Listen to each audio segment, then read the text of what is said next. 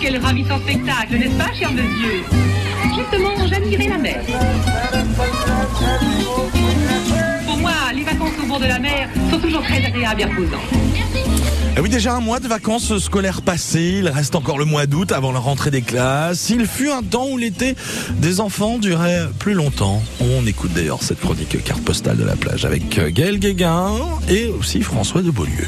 Carte postale de la plage, la série estivale qui remonte aux origines du tourisme balnéaire, avec François de Beaulieu, auteur de Vacances en Bretagne, paru chez Scolvraise. Les vacances pour tous sont liées au congé scolaire.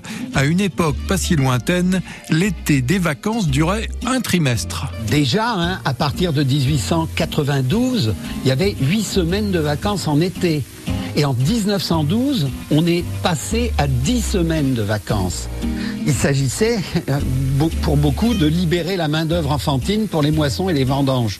Les petits citadins étaient souvent confiés aussi aux grands-parents pour la durée des vacances scolaires. C'était l'occasion d'une vie de liberté, de découverte. Enfin, à condition de ne pas être enrôlé comme ouvrier agricole plus ou moins consentant. Jean-René Huguenin euh, a su capter l'éphémère magie et l'indicible nostalgie des vacances.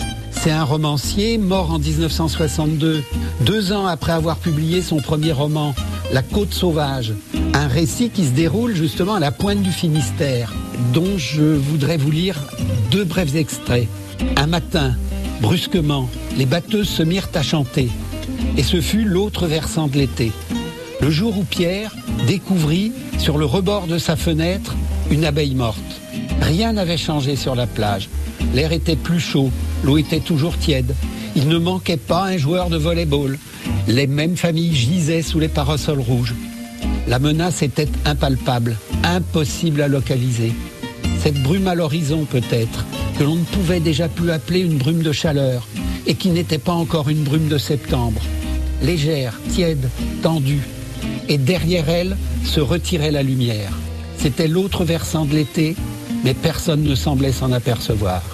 Il y eut deux jours de pluie, puis les batteuses se turent, la fin des vacances commençait. Là, là, c'est pas mal hein, tout ça, vous trouvez pas? Voilà, trois mois de vacances.